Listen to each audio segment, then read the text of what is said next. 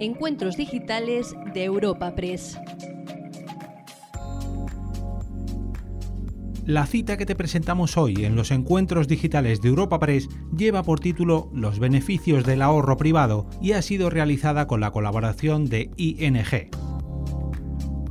Para este encuentro tan especial contamos con la participación del director de estrategia de inversión de ING, Paco Quintana, del presidente de Inverco, Ángel Martínez Aldama, del director asociado en Willis Towers Watson en el área de pensiones y miembro de Ocopen, Álvaro Domenech, y del presidente de Renta 4 Gestora, Antonio Fernández Vera, todos ellos presentados por Enrique Rodríguez de ING. Nuestros invitados participan en este coloquio moderado y presentado por Asunción Martínez, redactora de finanzas en Europa Press, a quien podemos escuchar a continuación abriendo el encuentro que hoy te ofrecemos.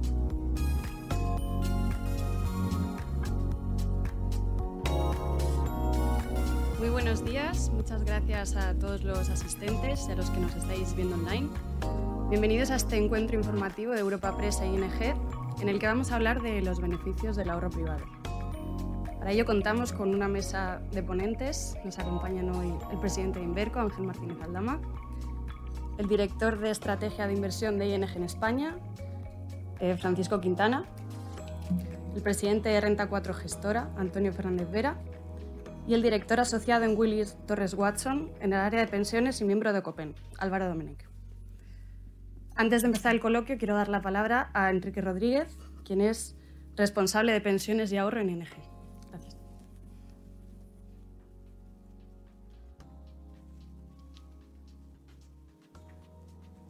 Buenos días a todos. Bienvenidos a este encuentro que organizamos junto con Europa Press. Eh, a todos los que estáis aquí hoy con nosotros y a los que estáis eh, en streaming. Quiero agradecer especialmente a nuestros ponentes, Antonio Fernández Vera, Ángel Martínez Aldama, Álvaro Domenech y Francisco Quintana, unirse a esta mesa de, ponentes que tenemos hoy. Eh, hoy es un, como desde hace muchos años nos juntamos para hablar sobre la jubilación, sobre la jubilación y sobre cómo prepararla de cara, al futuro de la mejor manera posible. El envejecimiento de la población, eh, el, paulatino descenso de la natalidad, son dos elementos que están haciendo esta ecuación cada vez más complicada. En España, hoy, los mayores de 65 años representan el 20% de la población. Hace 50 años eran el 10% y se espera que dentro de, en 2050, representen el 31,4% de la, de la población. Hoy en España hay una persona jubilada por cada dos personas que trabajan. Una proporción que se espera que eh, evolucione en la medida en que se van jubilando las personas de la generación del baby boom.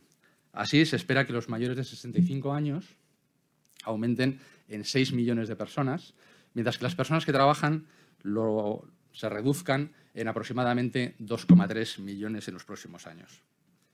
El barómetro de opinión del CIS eh, del mes de marzo establecía las pensiones como una de las 10 mayores preocupaciones de los españoles eh, en el análisis que hacía. De hecho, para el 15,4% las pensiones están entre las tres principales de sus preocupaciones. Las pensiones públicas han sido el sustento, para la población durante muchos años en el momento de la jubilación. No obstante, la situación económica, eh, la incertidumbre eh, y la volatilidad, junto con el envejecimiento de la población al que hacía referencia antes, hacen que las pensiones sean un producto complementario para el momento de la jubilación, ya que canalizan el ahorro a largo plazo y además mantienen una serie de beneficios fiscales que hacen eh, atractivo el producto. Y por eso nos hemos reunido hoy aquí. Nos hemos reunido hoy aquí para hablar de los beneficios del ahorro privado y de cómo los planes de pensiones son una alternativa, una gran alternativa para preparar ese momento tan importante de la vida como es la jubilación. Permiten hacerlo a través de una gran variedad de activos que se ajustan a las necesidades personales de cada de cada persona, eh, a su perfil y de, también a, su momento vital. Y además están diseñados estratégicamente para cubrir ese momento como es la, jubilación. Es cierto que durante los últimos años ha habido ajustes en los límites de, eh, en los, límites de aportación que se pueden hacer a los planes de pensiones, eh, pero creemos que mientras que existe ese beneficio fiscal, eh, existe un atractivo a corto plazo para, el producto. Y sin más, bueno, pues desde Inverco, Ocopen, Renta 4 Gestora e ING, queremos pasar a analizar cómo es el ahorro, cómo es la evolución del ahorro en España, cuáles son las consecuencias de los cambios en la regulación de pensiones y, en definitiva, cuáles son los criterios a la hora de contratar un plan de pensiones en el futuro. Muchas gracias.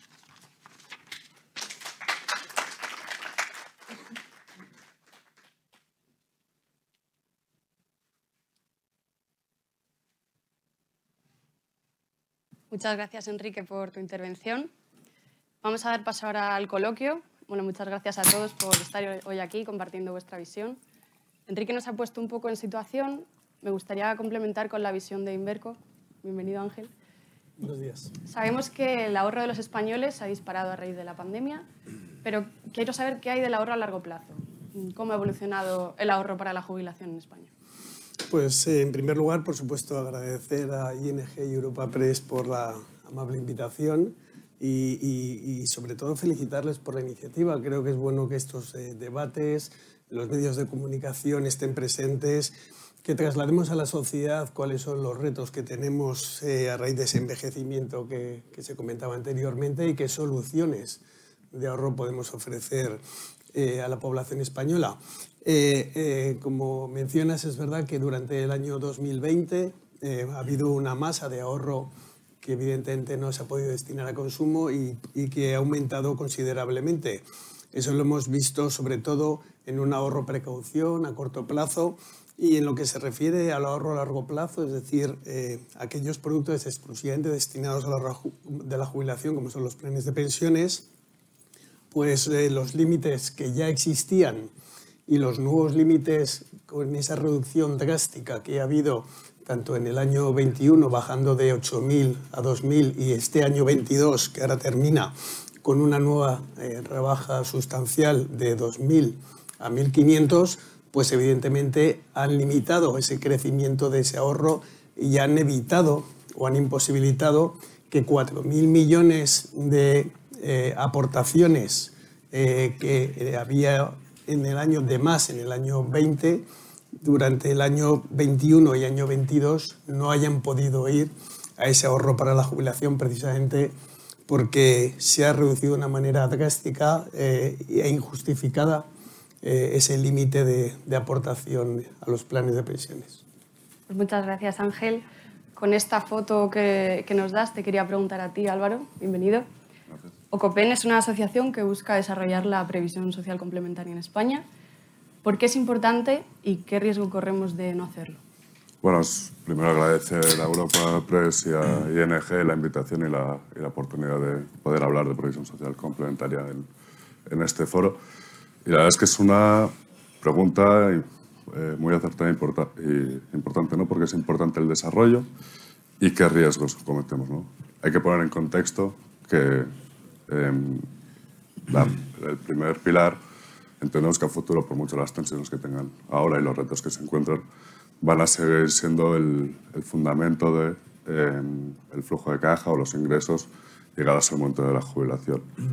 Pero si bien cierto, los, el segundo pilar y el tercer pilar, la provisión complementaria, son productos diversificadores, es decir, nos van a generar una fuente de ingresos que van a complementar esa pensión de jubilación pública.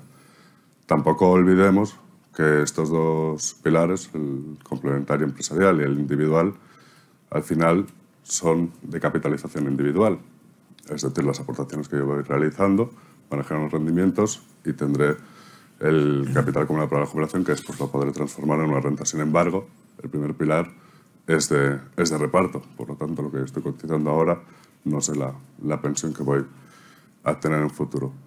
Los riesgos de no realizarlos, pues es importante primero identificar quiénes estamos expuestos a estos riesgos. Y estamos expuestos tanto como individuos y empleados, están expuestos las empresas y está expuesto el, Estado en no desarrollar una previsión social complementaria fuerte.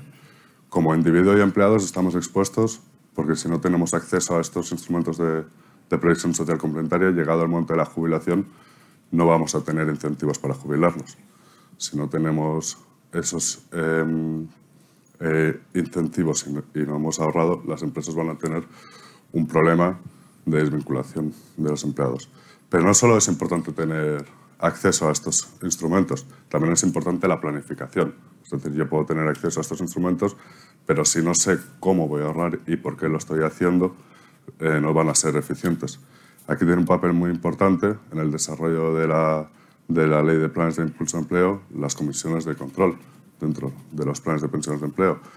Eh, hay una directiva europea donde ya, eh, bueno, ya se ha traspuesto y para el 2023 se espera, o 2024, pero 2023 seguramente, que las entidades gestoras ya tengan que em, estimar las prestaciones a la jubilación de, de, los empleados que van a tener por sus planes de pensiones de empleo. Por lo tanto, ya vamos a tener una información para qué foto me voy a situar en, en un futuro.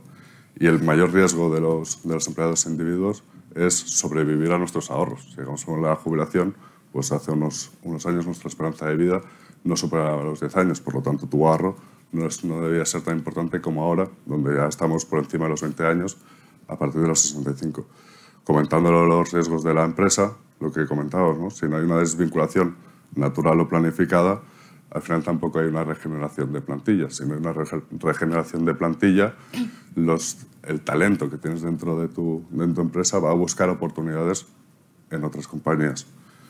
Eh, y eso al final va a mermar en la competitividad y productividad de las compañías. Entonces, ya no solo por ayudar a los empleados a ahorrar y tener un, incentivos a jubilarse, sino también por un tema de responsabilidad social corporativa de las propias empresas, ¿no? del cuidado de sus empleados, no solo mientras que están activos, sino llegados el momento de la jubilación. Y de Estado lo hemos dicho, y, nos lo han comentado en la, en la introducción. Eh, ya es, ya es el 20% de, de, la población son jubilados, es decir, es, es, un, es un monto importante donde tienen un, un, gran consumo y también dependencia. No es que vivamos eh, más años, sino que también tenemos que conseguir vivir con calidad esos años.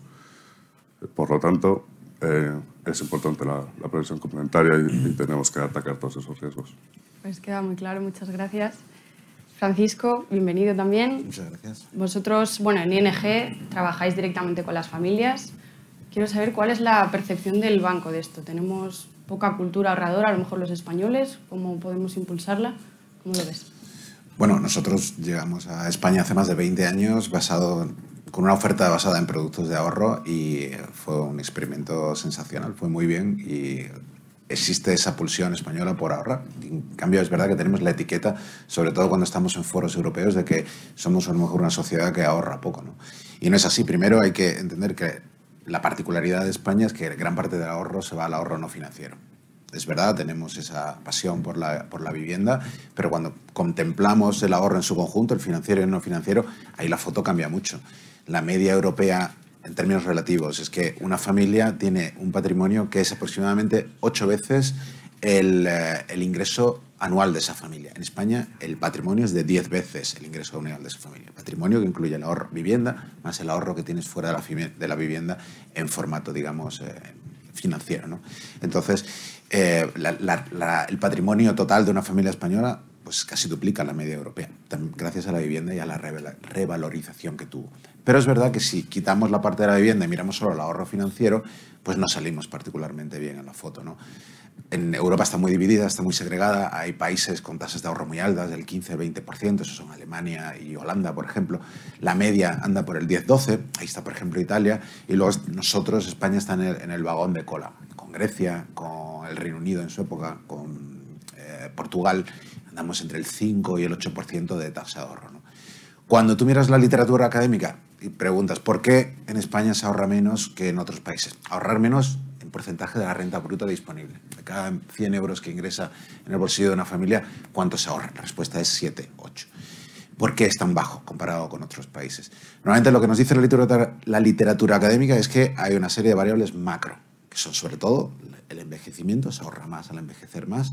Ahí deberíamos salir bien porque no somos particularmente jóvenes y no salimos, sin embargo. Y la renta. La renta sí es importante. Hay que tener en cuenta que se ahorra más cuando más renta tienes. Y España está pues casi un 30% por debajo, un 30% por debajo de la, de la media de la Unión Europea. Pero luego hay otra mitad que no se explica por macro y que son sobre todo instituciones, eh, los sistemas regulatorios en, que funcionan en cada país. Y aquí es donde viene para mí el factor explicativo. En España, para bien o para mal, tenemos un sistema de pensiones con la segunda mayor tasa de sustitución de la OCDE, ¿no? casi un 80%. Eso te explica, que no es el caso para la mayoría de los países europeos, te explica por qué. Y es porque no ha hecho falta. Entonces, si tienes, has invertido todo tu ahorro en tu vivienda y eh, tienes una un sistema de pensiones generoso, la necesidad de ahorrar es mucho menor. Entonces, entre esos dos se explica bien. ¿Qué podemos hacer las empresas ahí? Pues por un lado, aportar información, poner información en eventos como este, mm, que tus clientes sepan cuál es la situación macroeconómica, que ellos formen su opinión, pero que sepan por dónde van los tiros, cómo está evolucionando la economía española, cuáles son las tendencias en el mundo. Y lo segundo, crear productos. Crear productos sencillos, claro, esos productos existen en otros países y menos aquí, pues porque no hay demanda y los productos que teníamos pues están sufriendo, digamos, recortes. ¿no? No, estamos quizás yendo en la dirección equivocada en términos del estímulo de productos. Muchas gracias. Antonio, bienvenido. No sé si compartes un poco la visión de tus compañeros de panel y, voy más allá. ¿Qué, le dirías o qué deberían saber las personas que todavía no ahorran para la jubilación? Bueno, primero, muchas gracias por la invitación, tanto a Europa Press como a ING. Es muy importante intervenir en estos eventos, como ya se ha comentado, porque yo creo que la difusión un poco de la cultura del ahorro y de la cultura además del ahorro con una finalidad como es la, previsión para la jubilación, pues es muy importante para toda la sociedad. En cuanto a lo que han dicho eh, mis compañeros de, de, silla, iba a decir de mesa, no hay mesa, pues de silla, pues estoy completamente de acuerdo. Cada uno ha puesto, yo creo que, que un, un, punto de vista muy, muy acertado sobre, sobre el problema que, que tenemos. En cuanto a qué eh, podríamos decirle a alguien que no está pensando en ahorrar para, para la jubilación, eh, pues yo creo primero que deberíamos saber cuál es el motivo por el que no está pensando.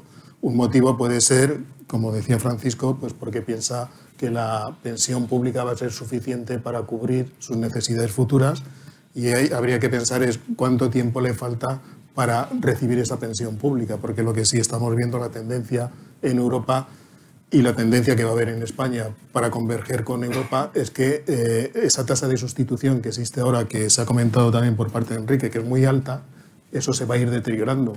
Lo estamos viendo pues, con los anuncios sucesivos que salen por parte de, de los distintos gobiernos, ¿no? que muchas veces son como globos sondas, pero hay otras veces que sí se materializan en, la normativa. Estamos viendo, por ejemplo, lo último que, ha salido por el ministro Escriba es de alargar eh, el periodo para calcular las bases eh, reguladoras de, la pensión de seguridad social. Eso significa pues, que la pensión se va a reducir en la mayoría de los casos. Habrá casos esporádicos o casos muy puntuales en que, en que a alguien le sea más beneficioso contemplar 30 años en vez de 25.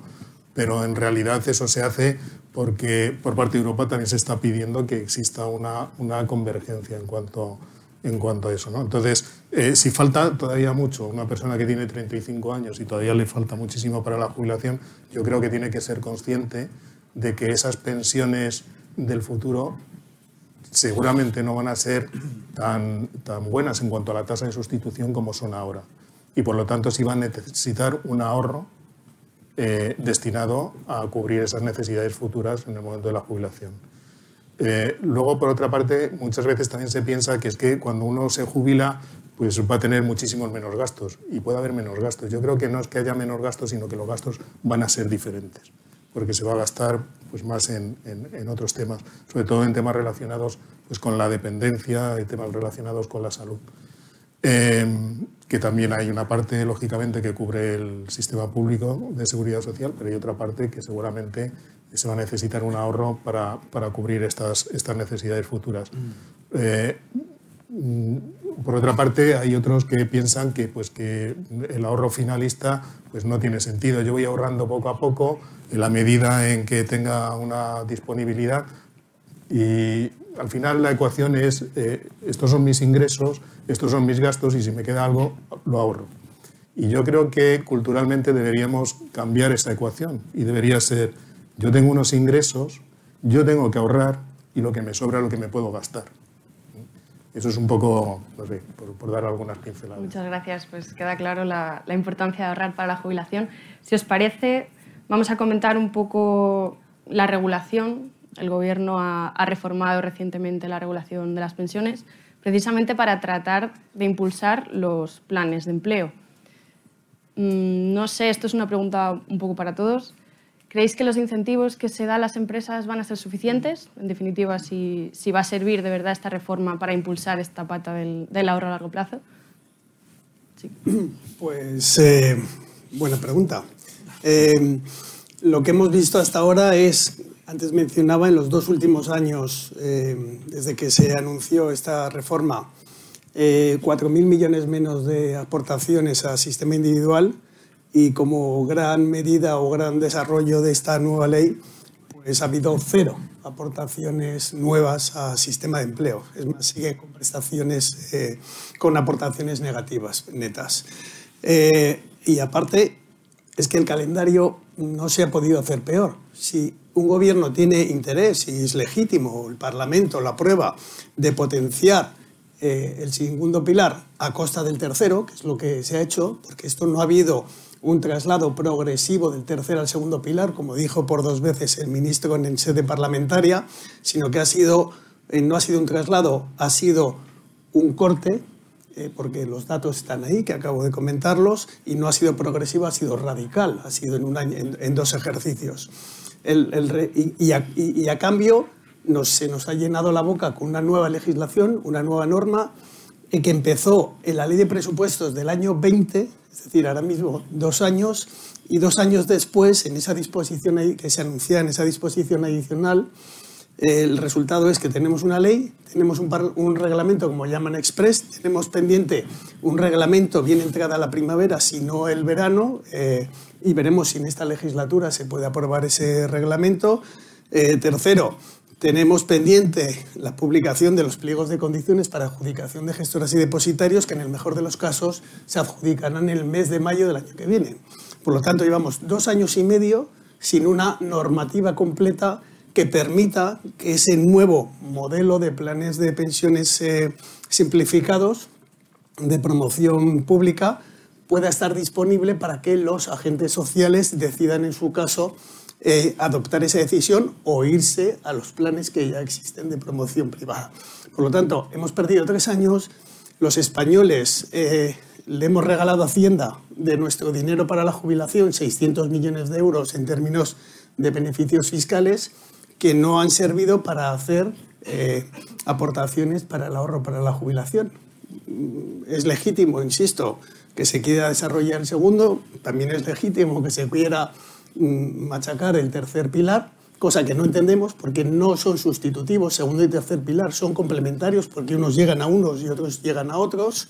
Y la toma de decisiones en el seno de la negociación colectiva es muy lenta. Hay más de 3.500 convenios colectivos todos ellos en vigor, y solo se debatirá si, si, si se constituye un nuevo plan sectorial cuando termine la vigencia del convenio que está en vigor. Insisto, con una duración media de tres años y medio o cuatro por convenio, pues tardaremos cuatro o cinco años en que pasemos por todas las mesas de negociación colectiva y en su caso se puedan establecer algunos planes. Por lo tanto, la legislación es, no va a servir, no, a ser, no va a servir para dar más estímulos, es más, Hoy las empresas, los estímulos fiscales que tienen para constituir un plan de pensiones son menores que los que había en el año 2005 y los que había en el año 2012.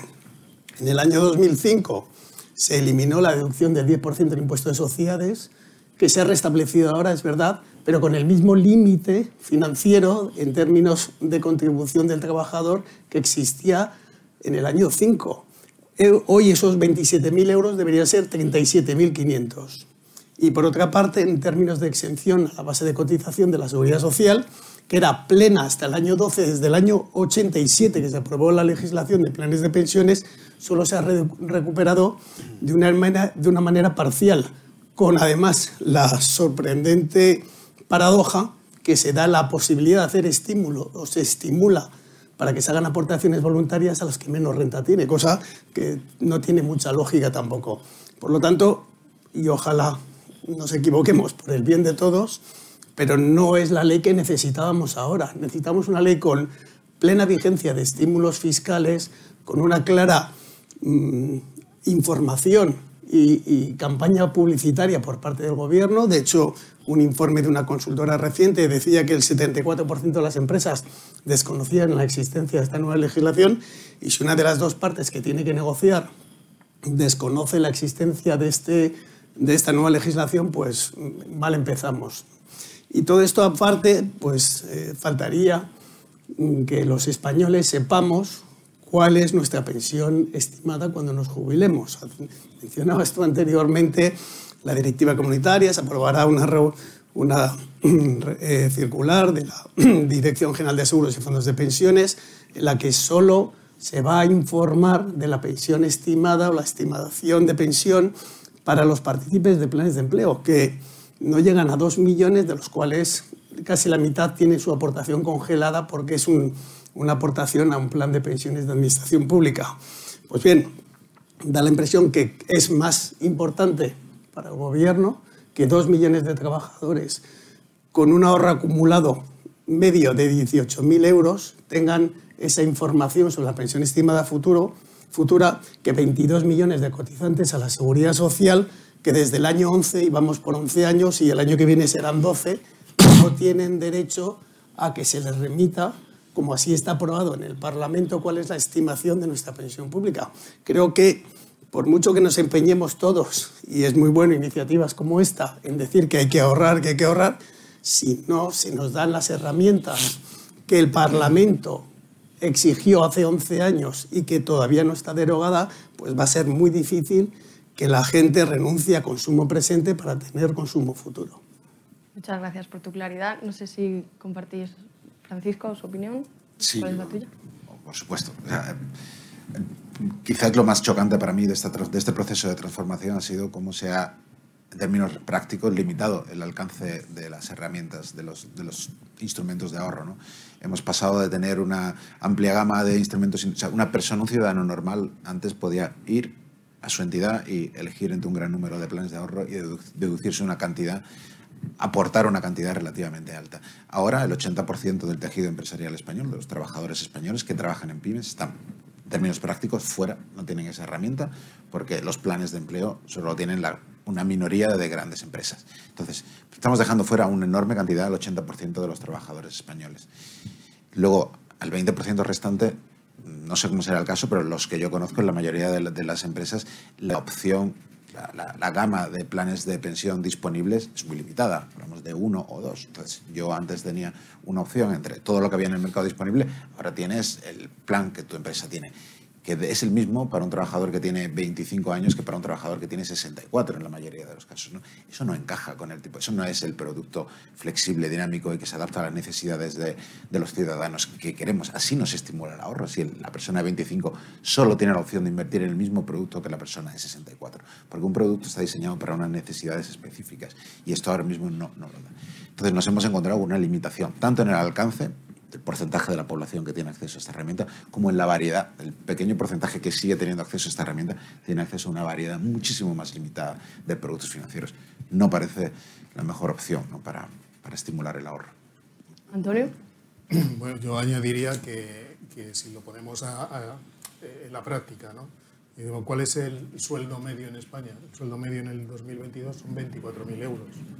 Eh, si a un empleado eh, por, la negociación colectiva se, constituye un plan de pensiones y es muy generoso el plan de pensiones y dice que la empresa le va a poner un 2% del salario, pues son 480 euros al año lo que le puede poner la empresa. 480 euros al año durante 30 años, un empleado que tenga 37 años, eh, le queden todavía 30 años para jubilarse, con una rentabilidad obtenida del plan de pensiones de un 4 o 5%, pues va a obtener, en el momento en que se jubile, va a tener acumulado un capital pues aproximadamente de 36.000, 37.000 euros. Con 36.000, 37.000 euros, mm, pues eh, para toda la parte de, jubilación, ¿no? esos 25, 27, 30 años que quedan todavía de vida, pues va a ser absolutamente insuficiente. O sea, no sé qué se puede complementar con eso. Eso por una parte ya efectos prácticos, ¿no? Lo que, lo que supone. Por otra parte, nosotros lo que estamos viendo en, en Renta 4, cuando se acercan algunas empresas, que son micropymes y pymes, porque el tejido empresarial español ya sabemos cómo está conformado. Las grandes empresas ya tenían compromisos por pensiones y ya están exteriorizados, ya están en planes de pensiones o en pólizas de seguro colectivo de vida. Eh, esas empresas que son de 8 o 10 trabajadores, que hay un, un dueño, digamos, que, que, es trabajador también, lógicamente, ¿no? O, dos que son socios y que, y que trabajan, lo que quieren es complementar las pensiones para ellos. Y lo que estamos viendo es lo que se nos acercan es decir, oye, yo lo que quiero es eh, tratar de hacer la aportación máxima que pueda al plan de pensiones de empleo, pero para el resto de empleados yo quiero minimizar el coste de la empresa. No quiero incrementar el coste de la, empresa. Y para no incrementar el coste nos estamos viendo a efectos prácticos, insisto, pues de querer realizar aportaciones de 100 euros anuales eso no es un sistema de previsión, que es lo que decíamos. O sea, el segundo pilar como sistema de previsión, pues si es así, es un auténtico fracaso. Y hemos eliminado el tercer pilar, que era lo que se ha comentado anteriormente. Y esos son a efectos prácticos, que es lo que nos estamos encontrando y que además, también como decía Francisco, eh, ¿se pueden hacer aportaciones voluntarias a los planes de pensiones de empleo por parte de los empleados? Sí. Como decía también Francisco, estoy entrando en un saco que es para todos. Es decir, mi perfil inversor seguramente no coincidirá, dependiendo de la edad, lógicamente, pero muy probablemente no va a coincidir con la política de inversión de ese fondo de pensiones o de ese plan de pensiones de empleo eh, eh, constituido por la empresa. A más a más, eh, las aportaciones que yo realice a ese plan de pensiones, que son mías, si yo no estoy de acuerdo con la rentabilidad o cómo se está gestionando ese plan de pensiones de empleo, yo no lo puedo traspasar a otro plan de pensiones que considere que es más adecuado a mi perfil inversor, sino que eso se queda ya hasta que se rompa la relación laboral con la empresa. O sea, yo no puedo traspasar de un plan de pensiones de empleo ni siquiera el derecho consolidado obtenido por las aportaciones voluntarias del trabajador a otros planes de pensiones. Ya me quedo en ese, eh, eh, en ese corsé. Y eso también yo creo que es muy importante porque la decisión individual se ve también eh, pues, completamente anulada. Álvaro, ¿cómo lo ves tú? Igual hay una nota positiva. Sí, claro. hay luz al final del túnel. Es cierto todo lo que, lo que se ha dicho. No, vamos a decir que no, sino está siendo un, un camino largo, como comentábamos, 2020, por ir cerrando temas que se han ido comentando. La fiscalidad, no soy experto fiscal, pero sí que por lo menos pediría estabilidad, que no entren y salgan normas, em, que el tipo de gravamen vaya de acuerdo a las, bonificaciones que hay, es decir, que en el momento de rescatar esas prestaciones, al menos simples de pensiones de empleo, no todo vaya por renta del trabajo, sino que se diferencien lo que ha sido aportaciones de rendimiento y luego también pues, se podría estudiar y analizar pues, incentivos a la hora de, cobrar esos capitales pues en forma de renta, porque ya que su objetivo final es complementar a la, a la, pensión pública. Es cierto que para poder cobrar en forma de renta necesitamos hacer eh, capitales eh, más grandes individuales. Respecto a la efectividad de la norma, bueno, ya tenemos un marco normativo y unas herramientas. Serán mejores o peores, pero las tenemos ahí. Su efectividad lo vamos a ver a medio, largo plazo, como se comentaba. Eh, la norma eh, su objetivo último es el impulso y la promoción de los planes de pensiones de empleo a través de la negociación colectiva. Y la negociación colectiva pues, se realiza cada 3-4 años. Tenemos la suerte que estamos en un entorno inflacionista y por lo tanto se están renovando estos convenios a uno o dos años, pero no vamos a ver una promoción de planes enormes en los próximos dos años. Va a ser a largo plazo. La estimación de, del gobierno es que en 2030 pasemos de 37.000 millones de activos bajo gestión a, a los 100.000 millones. Tal vez también un poco optimista, pero se, eh, se podría llegar. Eh, ¿Qué es necesario para que una norma sea efectiva? Primero, eh, impulso económico detrás de esa ley, es decir, si promovemos leyes y no hay un impulso económico, no van a ser efectivas, y luego voluntad de las partes. Los incentivos económicos se han comentado, son los que tenemos ahora, y la voluntad de las partes es que tanto patronal como sindicatos se pongan a, negociar para promocionar estos planes. Que a lo mejor al principio los niveles de aportación no son los ideales y no son los que queremos, pero es un primer paso para poder empezar a caminar. En Reino Unido, cuando se hizo obligatorio, los niveles de aportación también eran, eran mínimos y ahora ya están en unas aportaciones entre empleado, empresa y Estado, que también en Reino Unido aporta el Estado, bastante generosos en Irlanda, que también hemos comentado que Europa está yendo en camino. No solo nos vamos a ir acercando a su ratio de sustitución, sino también en Europa se están implantando estos sistemas obligatorios en el, segundo pilar. Irlanda empieza eh, el año que viene, si no me equivoco. Y también va a ser de una forma transitoria. Primero las aportaciones pequeñas y luego se van a ir aumentando. Pero lo más importante, como decíamos, un 74% de las empresas no tienen conocimiento de esta ley. Pero ya no solo las empresas, sino los trabajadores tampoco lo tienen, la parte social tampoco lo tiene. Por lo tanto, si no les damos formación e información, no van a ver la importancia y los riesgos que cubren que comentábamos anteriormente. Entonces, vamos a aprovechar estos dos, tres años de trabajo que se van a promocionar desde, la, desde OCOPEN, como decíamos, OCOPEN, y luego todas estas consultoras de previsión social, a dar esta formación e información de la importancia que tiene implantar estos planes de eh, de previsión social empresarial, eh, sectorial, simplificados o como los queramos em, denominar. Pero no solo para cubrir esos riesgos, también puede ser una herramienta para dinamizar la actividad de estos sectores. Al final, las comisiones de control tienen una función muy importante, que es decir, ¿dónde voy a invertir estas aportaciones? Y tú, en esa diversificación de tu cartera de inversión, puedes apoyar sectores complementarios a los tuyos para dinamizar la economía de tu, eh, de tu sector. Por lo tanto, necesitamos dar formación a las empresas, formación a los empleados, para que haya voluntad de todas las partes de que, haya, de que se vayan promocionando y efectividad. Y cuando empecemos a caminar y cuando consigamos grandes volúmenes, cuando consigamos decirle al Estado, oye, aquí estamos, aquí hay un ahorro, es cuando nos escucharán de verdad y podremos hacer normas o, o tener herramientas mejores. Los coches de, del 70 no son los coches que tenemos ahora, pero la gente consumía coches y a medida que ha habido inversión hemos ido mejorando esos coches. Luego otra parte importante a la hora de que sea efectivo este desarrollo es cómo se van a diseñar los planes de pensiones de empleo futuros. No los podemos fijar en el pasado. La comentabas, no es lo mismo eh, una inversión para alguien de 64 años de 25 años, pero tampoco es lo mismo la formación que teníamos los empleados en los años 70 o 60, donde a lo mejor la formación universitaria estaba más limitada y, la formación financiera también, y por lo tanto no había esa capacidad para poder elegir inversión. Y a día de hoy ya tenemos mucha más formación, entonces no podemos diseñar los planes como los hemos diseñado en el futuro. Necesitamos diseñar planes que den respuesta a las necesidades del futuro. Pues muchas gracias por vuestra visión y también por esas sugerencias que habéis hecho muy interesantes. Eh, habéis mencionado eh, también el tema de, de la reducción a las aportaciones de planes de pensiones individuales.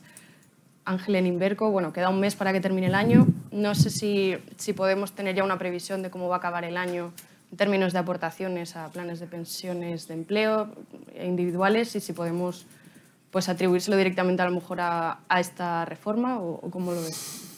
Eh, no, es verdad que las aportaciones eh, a planes de empleo desde el año 12, el año de la como consecuencia de la crisis, pues han sido negativas en, términos de aportaciones netas, es decir, aportaciones menos prestaciones desde el año 12. Es, un, es una parte del sistema que, que está eh, languideciendo claramente desde el año 12. Eh, en el sistema individual, por primera vez el año pasado, eh, tuvimos aportaciones netas negativas y eso es claramente como consecuencia de la reforma. Eh, ya el año pasado, en términos de aportaciones, eh, se perdieron el 40% y a septiembre, las cifras que tenemos comparado los tres primeros eh, trimestres de este año con el año anterior, ha habido un 17% adicional de, de, reducción, que en términos globales en el año pues será en torno al 20 o 25% sobre el año pasado, que ya a su vez había sido una reducción del 40%. Claramente la norma ha perseguido ese objetivo y la norma no ha conseguido el otro objetivo, como lamentablemente pues nosotros, ya comentamos en su momento, no hay que tampoco ser muy listo para saber lo que iba a pasar en, el corto plazo. Es verdad que esto es lo que hay, eh, con estos bueyes, como se suele decir, hay que dar, pero, y nos gustaría ser optimistas, pero el momento ahora, este impulso que es, hay que poner en valor si algo positivo ha tenido esta ley, y creo que es lo único, ha sido esa, mm, remover esa conciencia que por primera vez en 30 años ha habido un impulso, o al menos se ha tratado desde el ámbito gubernamental de impulsar el sistema de empleo. Pero mm, creo que se ha hecho mal. Eh, mm, simplemente se han rescatado parte de beneficios que tenían las empresas, no totalmente, como he mencionado anteriormente. Este era el momento de volver a impulsarlo el ahorro colectivo, el ahorro en la negociación colectiva o se impulsa fiscalmente o si no las partes va a ser difícil que lleguen a ningún acuerdo, no solo ya por la situación macroeconómica, que si no hay crecimiento económico no hay riqueza y por lo tanto no se puede ahorrar, no nos engañemos. Esto va muy relacionado con la creación de riqueza, pero es que además en el ámbito sectorial hay todo tipo de empresas. Hay empresas grandes, medianas y pequeñas y pensar que las empresas eh, pequeñas van a ser capaces de implementar, aunque se exija vía convenio colectivo un plan de pensiones, veremos cómo se negocia porque hay una posibilidad de descuelgue en el ámbito de la negociación a nivel sectorial. Eh, es que la mayoría son pymes o micropymes. Entonces, en ese entorno o con uno o dos trabajadores de media es, va a ser más difícil de, de poder llegar a ese acuerdo. Insisto, mm, queremos ser optimistas, pero el momento de impulsar y de poner toda la carne en el asador, todos los impulsos, no solo fiscales, que se tenían que haber puesto más, sino también no fiscales en términos de educación financiera, en términos de información, en términos de modificar el, Estatuto de los Trabajadores para que haya una obligación de negociar un plan de pensiones en un convenio colectivo, aunque no una obligación de llegar a acuerdos en términos que el Estado, el gobierno, podía empezar a dar ejemplo y si lo que se quiere es impulsar los planes de pensiones en el ámbito público, hágase lo mismo en el ámbito, eh, perdón, en el ámbito privado, hágase lo mismo en el ámbito público. Tenemos unas limitaciones que vienen del año 12 a efectos de poder hacer aportaciones a planes de empleo ya constituidas en el ámbito de las administraciones públicas y empresas públicas. Eso no se ha hecho. Y si hay que predicar con el ejemplo, y esto es lo que desde nuestro punto de vista eh, se ha hecho, aparte se tenía que haber hecho y no se ha hecho, aparte de no cercenar la posibilidad de ahorro de, a través del tercer pilar, que creo que esto hay que reconstituirlo lo antes posible porque ha sido un error, insisto, que se ha parado la rueda del ahorro a largo plazo eh, durante, durante varios años. Y creo que esto no es bueno porque estamos dando un mensaje a la población equivocado, pensando que el sistema público va a ser el que va a ser nuestra única fuente de ingresos en términos eh, actuales. Y pensar que la voluntariedad de la negociación colectiva, que va a tardar tiempo, que la capitalización implica 20 o 30 años para poder acumular eh, masas de ahorro en los mercados, y que depende de la voluntad de las partes y que no siempre la voluntad de las partes va a llegar a amplios sectores de la población, pues eh, lo que estamos es, entre comillas, condenando a que nuestra única fuente de ingresos siga siendo dentro de 20 años un sistema de reparto que está ya teniendo presiones, porque no, creo que no hay que olvidar que desde hace varios años, sobre todo desde los años de la crisis, el sistema público tiene que estar siendo apoyado con préstamos que pagamos todos los contribuyentes a un sistema que se supone que es contributivo y que todavía no ha empezado a tener mínimos efectos el proceso de envejecimiento. Entonces, mm, en este entorno, pues es verdad que desde, desde Bruselas se preguntan muchas cosas y veremos a ver cuál es el resultado de todo ello. Por lo tanto, hay que confiar en tener tres patas, cuando una mesa tiene tres patas tiene más apoyo que cuando tiene una o cuando tiene una y media, que es a lo que con esta norma pues nos veremos eh, probablemente abocados y por supuesto pues eh, seguir impulsando los, los, planes, siguen teniendo su plena eh, vigencia en el sistema individual. Es verdad que con 1.500 euros y en el sistema de empleo es que depende de la voluntad de las partes. Si no hay acuerdo, no hay plan y por lo tanto esto tarda mucho tiempo y nosotros, lamentablemente, no vemos que tenga los impulsos necesarios ni en el contexto actual ni en la estructura de las empresas o del tamaño de las empresas. Bueno, parece difícil ser optimista con esto, pero veremos cómo evoluciona. Francisco, me quiero centrar un poco en ING, cuál es el impacto que ha tenido esta reforma. No sé si ahora a lo mejor os estáis enfocando más en los traspasos que en las aportaciones, en los planes de pensiones. ¿Cómo os ha afectado? Sí, claro. La verdad es que ya, era un mercado con un crecimiento limitado por la demografía española porque la masa de población que está trabajando y que se acerca a la jubilación, pues eh, ya ha dejado de crecer por, la, por el envejecimiento de la población. Si encima le reducimos los, los límites de aportación, pues también se ve limitado el, el crecimiento. Insisto, era ya era un producto que estaba relativamente limitado. Ahora mismo en España hay unos 115.000 millones de patrimonio en los, productos de planes de pensiones, comparado con un billón que tenemos en depósitos y cuentas corrientes. Es decir, por cada euro que tenemos en planes de pensiones tenemos 10 aparcados en una cuenta corriente o en un depósito. y, no, se acaba de producir ese trasvase. De hecho, las aportaciones llevan netas se están reduciendo desde hace más de una década. En ING la tendencia es un poco diferente. Eh, este año, a pesar de, las, de, la tendencia tan, tan aciaga, bueno, este año se han perdido unos 700, había una reducción de patrimonio de casi 10.000 millones, pero sobre todo debido, de, perdón, de 14.000 millones, casi todo debido a las condiciones de mercado. Los planes de pensiones están aparcados sobre todo en renta fija, también una parte en renta variable, pero sobre todo en renta fija, que ha sufrido el peor año en, en muchas décadas. ¿no? Entonces, el patrimonio ha sufrido mucho por esto, además de las suscripciones netas que han sido negativas. En ING, sin embargo, a pesar de este contexto tan complicado, hemos tenido suscripciones eh, netas positivas todo el año y la sensación no es que sea un producto que esté muerto. Hemos visto como el número de clientes de planes de pensiones ha aumentado un 3% respecto al año pasado, un 12% respecto al año 2020. También hemos visto muchas más aportaciones, 15 aportaciones, entendiendo por cada operación individual en la que un cliente pone dinero en su plan de pensiones. Ha aumentado un 15% respecto al año pasado, un 20% respecto a hace dos años. Entonces vemos que está ese interés, esa pulsión del cliente, por, hay demanda por ese producto de ahorro. Lo que pasa es que tenemos ahora las limitaciones que tenemos. Y por cerrar con un dato positivo que sacó mi compañero Víctor el otro día y que a mí me resultó muy curioso, lo que llamamos el efecto listón. Tenemos la particularidad de que aproximadamente el 40% de nuestros clientes que aportaban menos de 1.500 euros, al ponerle el límite, bajárselo y ponérselo, a lo mejor aportabas 1.300 euros, al bajarte el límite y ponértelo en 1.500, ha actuado como un incentivo para pegar un empujoncito y aportar más, ¿no? Decir, ostras, ya tengo el límite tan cerca, cojo e incremento mi aportación y subo hasta los 1.500. Aproximadamente un 38% de nuestros clientes han hecho eso, ¿no?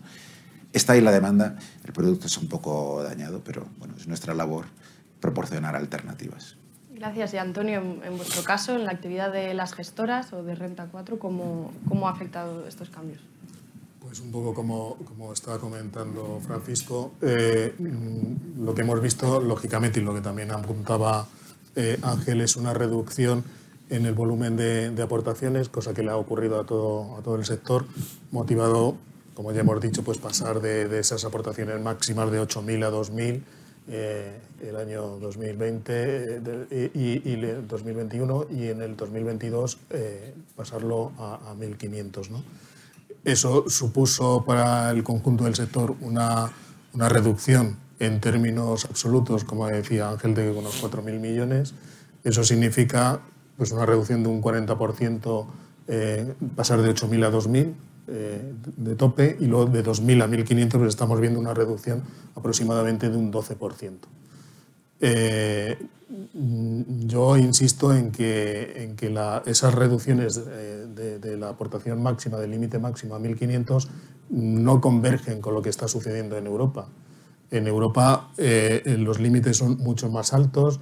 España es uno, yo creo que dentro de la Unión Europea, dentro de la U, eh, E27 yo creo que somos los terceros por la cola en cuanto a, la aportación.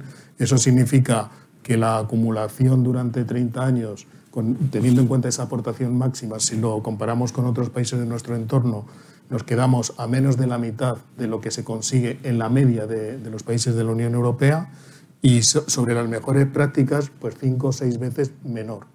Y esa es una consecuencia, porque bueno, yo abundo en lo mismo, ¿no? Eh, eh, si queremos converger con Europa, pues también hay que tener en cuenta que esas aportaciones máximas hay que volver otra vez a, subirlas Y mm, yo creo que, la disyuntiva no debería ser entre qué es mejor, si el segundo pilar o el tercer pilar, que parece que esa es la que se ha instalado un poco en, en, el gobierno. ¿no? Eh, yo creo que la disyuntiva es si queremos eh, fortalecer la previsión eh, para la jubilación o no. Y para, si queremos fortalecerla, pues cuanto más instrumentos eh, tengamos a disposición de las personas para poder tener ese ahorro eh, finalista, pues mucho mejor. Y yo creo que la disyuntiva está un poco equivocada.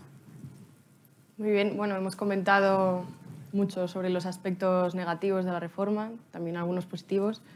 Álvaro, en conjunto, ¿crees que va a ser el efecto sobre el ahorro a largo plazo positivo o, no va a ser así? Pues volviendo a lo que comentaba anteriormente, es un primer paso. Tiene muchas debilidades, pero bueno, por lo menos ya tenemos cómo empezar los muros de la casa. Ahora luego habrá que ir haciendo habitaciones, ir construyendo un segundo piso, pero es un primer paso. No sé, ¿coincidís con él? ¿Es un primer paso? ¿Va a ser positiva? ¿No va a servir para nada? ¿Cómo lo veis? Es un paso que podría haber sido mucho mejor que el que, se ha dado, claramente. Mm, para todo esto que ha acabado en rescatar parte de los incentivos que tenían las empresas, que no totalmente, no hacía falta todo este proceso legislativo. Simplemente con eh, teníamos ya los planes de promoción conjunta, que es el equivalente a, planes de, a los planes simplificados, con una complicación desde el punto de vista de gobernanza, eh, con inclusión de una comisión de promotora con cargos públicos. Creo que hemos hecho un, un, horno excesivamente grande para, para, el pollo que tenemos que cocinar, que ya teníamos un horno que con, con diferentes aderezos podía haber funcionado perfectamente y además desde el minuto uno. No, no tendríamos que haber perdido tres años. Eso, eso es la pena que, que, creo que, tenemos. La idea es buena, pero es que se ha hecho a espaldas de la realidad. No se ha negociado, no se ha dialogado, no se han visto los pros y los contras y hemos ido en una dirección clara donde la única consecuencia práctica y real es que hemos perdido 4.000 millones de la, para, para el ahorro a largo plazo.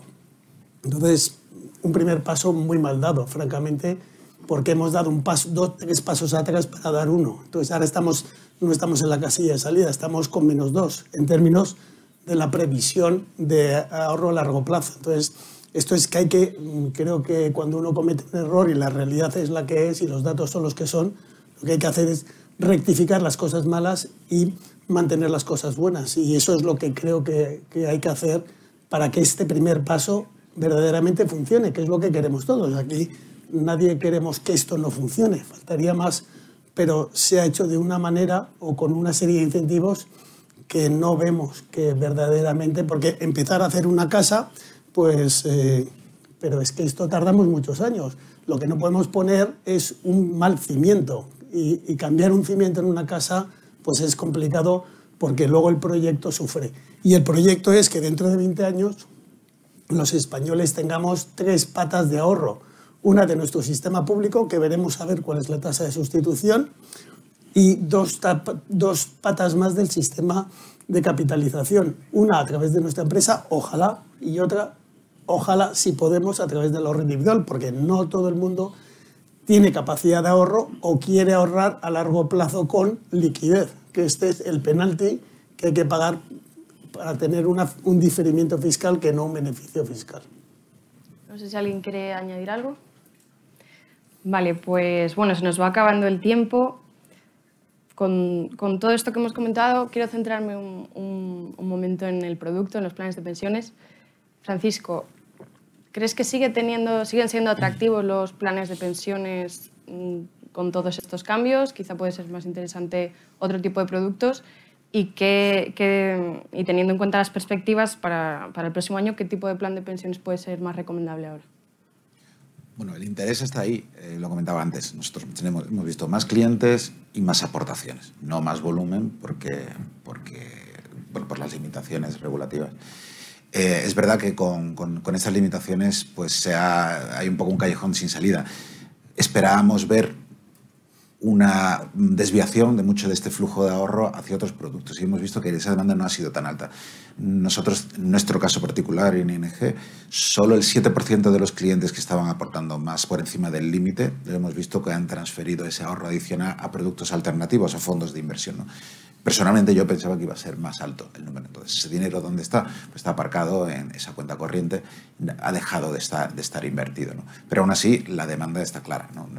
Como decía, hemos visto un aumento tanto en aportaciones como en clientes. Eh, ¿Qué tiene que tener estos nuevos los planes de pensiones en este nuevo contexto? Pues sinceramente lo mismo que antes. Es que además, es más, los planes de pensiones tienen que tener lo mismo que cualquier otro producto de, inversión. Tiene que ser un producto diversificado, tiene que ser un producto barato, tiene que ser un producto que, se adapte a las circunstancias personales de, la gente. En España somos ultra conservadores. Una encuesta que hicimos hace tres años decía el 52% de nuestros clientes se definían como extremadamente conservadores y eso implicaba que solo un 12%, o sea, el 88% no estaba dispuesto a asumir ningún riesgo más ah, para conseguir una rentabilidad adicional. Esto te da un perfil muy claro del cliente y ya te da una pista de por dónde tiene que ir el producto para ser atractivo. Y entonces, esto, lo mismo que aplica un plan de pensiones, aplica un fondo de inversión. Son la manera general de invertir. Y por último, ¿qué particularidad debería tener una inversión, un plan de pensiones en el año 2023? Es que lo ideal, cuando estás ahorrando para 20 años, edad media en España 47, que casualmente es la edad media de nuestros clientes en los planes de pensiones, el señor le quedan 20 años. No deberías estar pendiente del ciclo económico. 20 años no deberías estar, como bien ha dicho Ángel, para que funcione la capitalización, el, interés compuesto, eh, la maravilla de invertir, necesitas el largo plazo y el largo plazo son más de 10 años. Entonces, en ese caso no deberías estar pendiente, que es un error que cometemos y que se solventa con las aportaciones periódicas, que de nuevo es un elemento fundamental en estos, en estos productos. Habiendo dicho esto, es verdad que no deberías estar pendiente, pero vas, en teoría, la renta fija se ha convertido en mucho más atractiva hoy que hace un año se ha llevado un buen batacazo y eso hace que el producto que ha quedado ofrece rentabilidades muy superiores. Y la renta fija supone aproximadamente dos tercios de los planes de pensiones en España y en todo el mundo. Entonces, para los clientes que empiezan a aportar a partir de ahora, se van a encontrar con un producto mucho más barato. Es como encontrarse un piso con un descuento de un 50% respecto al precio que tenía hace un año. Entonces, eso son buenas noticias para los clientes que empiezan a aportar ahora y podría ser un incentivo para empezar a aportar. Las rentabilidades esperadas son superiores hoy. Pero de nuevo, aquí hay que ponerse las gafas de los próximos 20 años, no las gafas de, de los próximos seis meses. Pues muchas gracias a todos. Ha sido un panel muy interesante. Creo que no tenemos... No han llegado preguntas online. No sé si alguno de los asistentes quiere hacer alguna pregunta.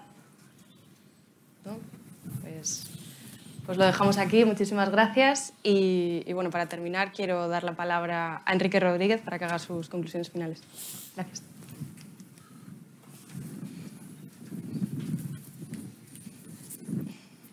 Bueno, pues lo primero, muchas gracias eh, a todos los participantes por las reflexiones que habéis compartido. Desde luego, muy, muy interesantes. Yo hay varios apuntes que he ido tomando durante vuestra exposición y que, quería compartir un poco. Eh, en primer lugar está este contexto de incertidumbre que habéis ilustrado y de desconocimiento en lo que respecta al, sistema público de, pensiones. Por tanto, parece muy recomendable empezar cuanto antes a preparar la, jubilación y utilizar para ello los instrumentos que mejor se adecúan al perfil de cada uno de, nosotros. Otra de las reflexiones que surgían era el, que no es necesario eh, hacer grandes aportaciones. ¿no? Habéis hablado de, empezar pronto y hacerlo con aportaciones periódicas. Desde luego, lo de empezar pronto, ponéis un ejemplo de bueno, la edad media ¿no? de las personas en España es 47 años, lo mismo que la edad media para los clientes de ING. Una persona que empezara a ahorrar con 1.500 euros ¿no? Eh, a partir de esos 47 años, en el momento de la jubilación podría tener 50.000. Si lo hiciera empezando 10 años antes, ¿vale? Eh, esa cantidad de ahorro hubiese ascendido a 87.000, es decir, 35.000 euros más. Si además de hacerlo de forma puntual, lo hace de forma sistemática, de forma de aportación, en forma de aportación periódica, eso de alguna manera lo que hace es reducir el esfuerzo que supone ahorrar 1.500 euros eh, al año. También lo habéis dicho y me ha, parecido de lo, me ha parecido muy interesante. En cualquier caso, desde ING sí que nos parece importante lo que decimos siempre, ¿no? hay que leer la letra pequeña de los productos, hay que entender los productos y elegir aquel que se adapte mejor a nuestro, a nuestro perfil, eh, buscando entender cuánto cuesta. Las comisiones en todo esto, evidentemente, también son, son, un factor importante. Y por último, la rentabilidad. La rentabilidad es un indicador ¿no? de la gestión del plan. Rentabilidades pasadas nunca garantizan eh, rentabilidades futuras y para analizar el comportamiento de la rentabilidad lo que hay que mirar son plazos eh, pues mucho más largos. Así que con esto Muchas gracias de nuevo a todos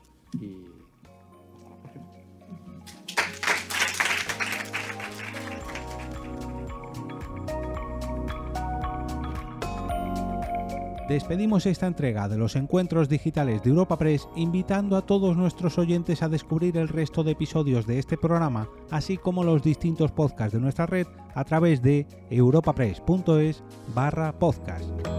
Recuerda que puedes encontrar todos ellos en las principales plataformas de podcasting.